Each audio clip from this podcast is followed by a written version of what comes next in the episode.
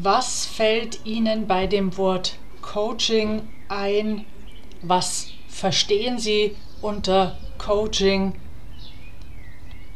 Heute soll es darum gehen, was für Fragen sollten Sie sich stellen, wenn Sie mit einem Coach zusammenarbeiten wollen, wenn Sie einen Coach engagieren.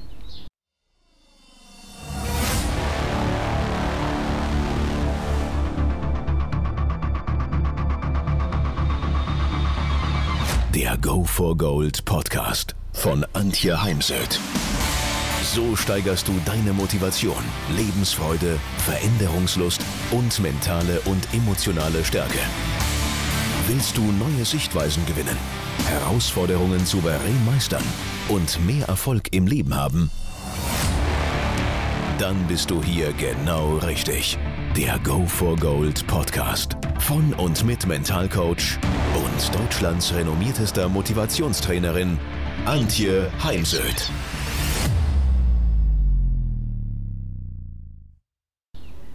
Erwarten Sie von einem Coach Garantien, zum Beispiel für tolle Ergebnisse, Platzierungen, Siege, Meisterschaftstitel im Sport oder ja, dass Sie bestimmte Karrierestufen in Ihrem Job erreichen oder wieder ganz gesund werden? Erwarten Sie von dem Coach Versprechen, die Sie niemals jemand geben würden? Sind Sie jetzt wirklich auf der Suche nach einem Coach oder nach einem Therapeuten? Denn ich darf als Coach keine psychischen Probleme wie Depressionen oder Ängste aus einer klinischen Perspektive heraus begleiten als Coach. Sind Sie auf der Suche nach einem Berater, jemand, der Ihnen Ratschläge gibt und Ihnen sagt, was Sie tun sollen? Also wie mir mal jemand erzählt hat, der Coach ihm gesagt hätte, dass er seine Partnerin verlassen soll, was er überhaupt nicht vorhatte. Das ist dann eben ein Berater, denn ein Coach gibt keine Tipps oder gar Ratschläge, steckt ja das Wort Schläge drin, sondern die Lösungen liegen in Ihnen selbst, im Klienten selbst. Und wir als Coach begleiten Sie mit vielen, vielen neugierigen und manchmal vielleicht auch ungewöhnlichen Fragen, sodass Sie Ihre Lösungen selbst finden können. Denn dann sind Sie auch bereit, wenn Sie wieder nach Hause kommen, das umzusetzen Ansonsten ist ja die Gefahr groß, wenn ich als Coach einen Tipp, einen Ratschlag gebe, dass sie nach Hause kommen und dann mit Abstand auf das Coaching merken, öh, das passt ja gar nicht zu mir, das passt nicht zu meinem Leben, das kann ich ja gar nicht umsetzen. Denn im ersten Moment, wenn man im Coaching sitzt, ist man als Klient sehr happy, dass man dann da einen Tipp bekommen hat. Klingt dann meistens auch sehr brauchbar. Aber wie gesagt, aus der Distanz heraus gestaltet sich das dann wieder anders. Oder sind Sie gar auf der Suche nach einem Partner, Partnerin, der oder die für Sie einsteht? Jemand, der Sie nur an Ihr Wort bindet? Coaching kann niemals Ergebnisse versprechen. Genauso wenig wie Ärzte ihren Patienten aus ethischen Gründen eine vollständige Genesung versprechen können. Wie die besten Ärzte wissen auch Coaches, dass der Erfolg von Coaching ganz stark vom Klienten abhängt, ob dieser nämlich bereit ist, sich zu engagieren, offen ist, mutig ist, Dinge dann auch zu Hause in Gesprächen zu klären, seine in Gänsefüßchen Hausaufgaben macht, denn meistens bekommen sie bei mir Hausaufgaben mit, zum Beispiel die Bauchatmung wirklich konkret anzuwenden, ihre Ziele zu visualisieren, Best-Case-Szenarien im Kopf zu visualisieren, denn es heißt ja auch mental Training. Das ist kein Pillchen, kein Spritzchen.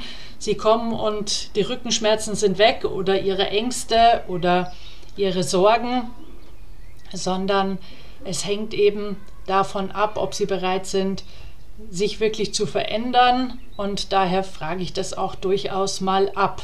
Natürlich, ich als Coach bin verantwortlich für den Prozess und für den Rahmen und dass ich eben aufmerksam bin, im gegenwärtigen Moment selbst gedanklich nicht woanders bin und damit manches dann nicht mitbekomme oder gar nicht höre. Ja, die Grenzen zwischen Coaching und Therapie sind natürlich fließend. Das ist mir wohl bewusst.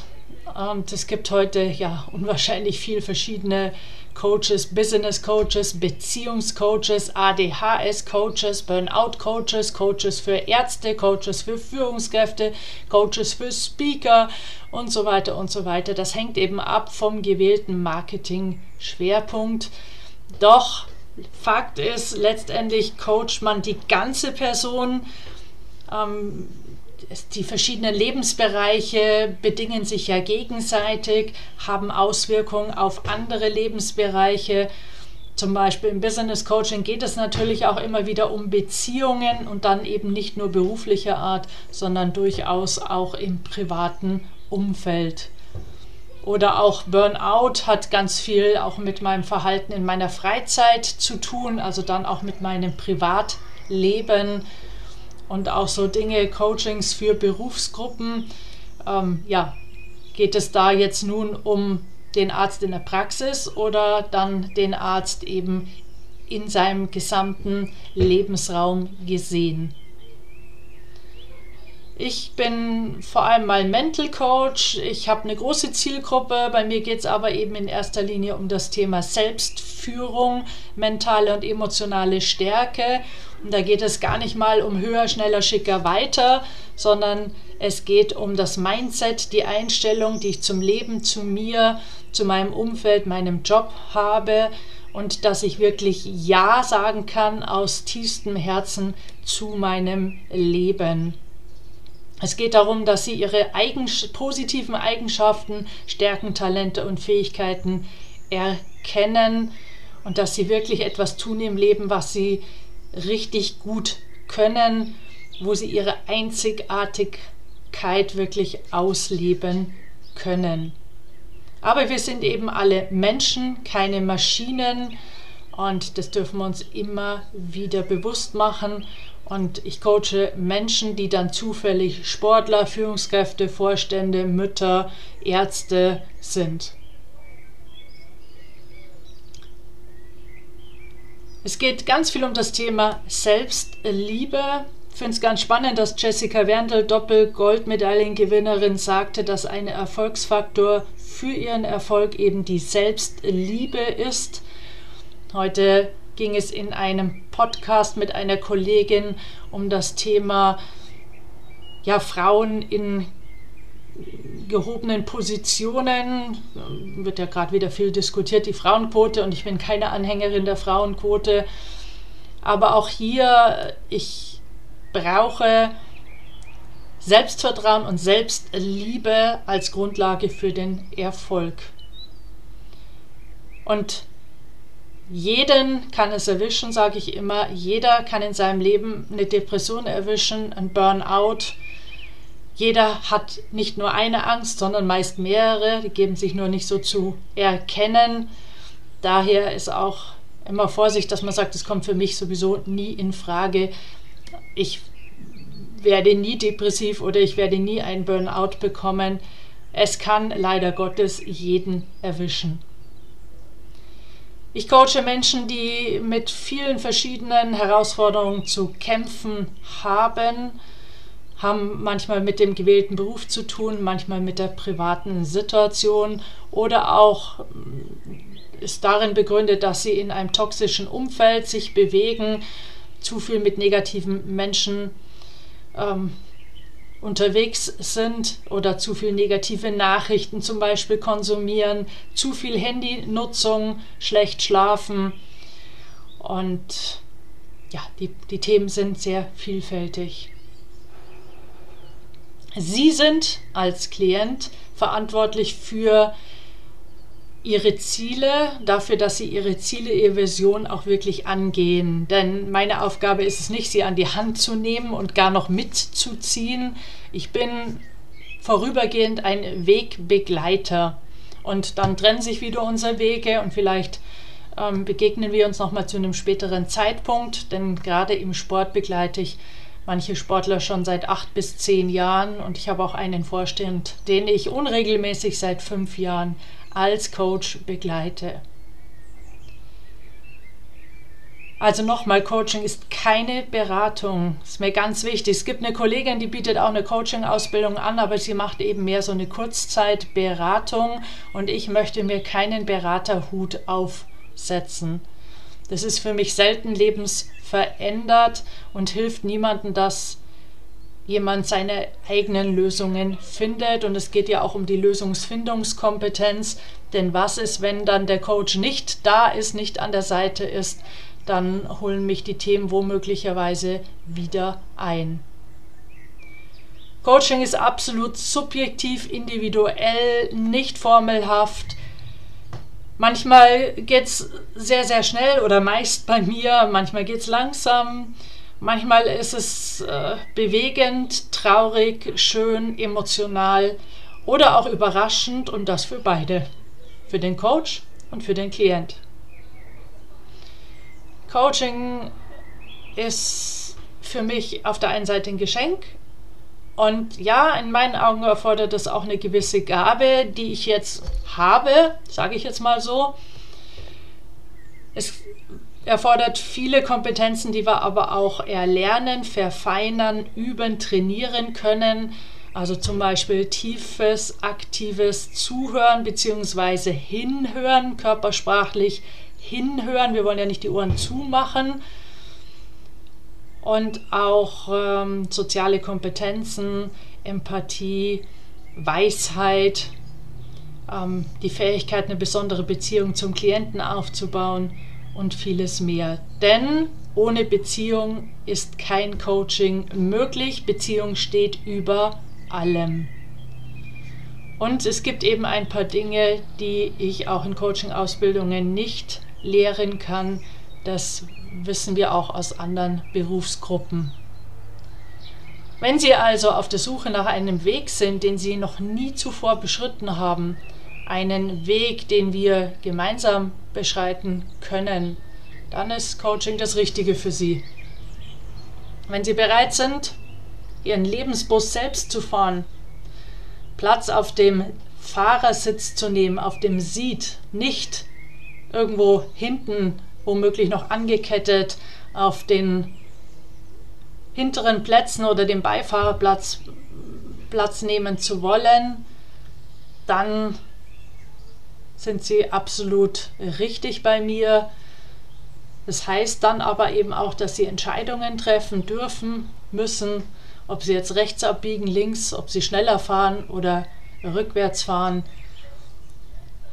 Denn ja, sein Lebensbus selbst zu fahren, zwingt einem in Gänsefüßchen auf, auch gewisse Entscheidungen zu treffen. Also, Sie bekommen bei mir nicht irgendwie ein, zwei, drei Dinge gesagt, die nicht in Ordnung sind mit Ihnen oder bei Ihnen und wie Sie diese beheben können, sondern Sie finden sich selbst. Und das auf der Basis von Wertschätzung, Respekt und ich bin okay, du bist okay. Sie kommen aus einem bestimmten Grund zum Coaching, sonst hätten Sie sich wahrscheinlich bei mir nicht gemeldet. Und manchmal ändern sich diese Gründe im Coaching. Auch das kann sein.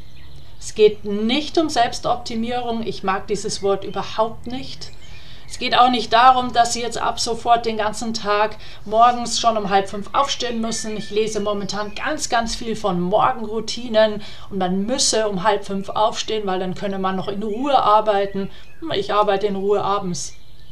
Also dieses Schubladendenken werden Sie bei mir nicht vorfinden. Es geht auch nicht darum, dass sie selbst besser werden müssen. Ja, im Sport wollen Menschen oftmals besser werden, sondern es geht in allererster Linie mal um Selbstakzeptanz und um Selbstliebe, um Selbstfürsorge, Selbstwertschätzung, Selbstrespekt und Selbstempathie. Also ganz viele Worte mit selbst. Es geht darum zu entscheiden, was Sie tun möchten und Sie suchen sich Ihren Coach aus. Denn für ganz, ganz viele Menschen ist Freiheit ein ganz wichtiger Wert, für mich im Übrigen auch. Und es geht eben letztendlich ja immer wieder darum, auch ein Leben in Freiheit zu leben.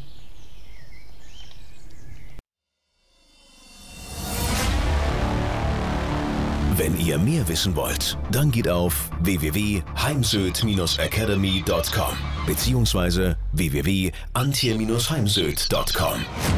Dort findet ihr auf den Blogs viele spannende Artikel zu den Themen Motivation, Erfolg, mentale Stärke und Frauenpower. Und viele weitere Unternehmertipps. Denkt immer daran, wer will, findet Wege. Wer nicht will, findet Gründe. Ciao und bis bald, eure Antje Heimsöd.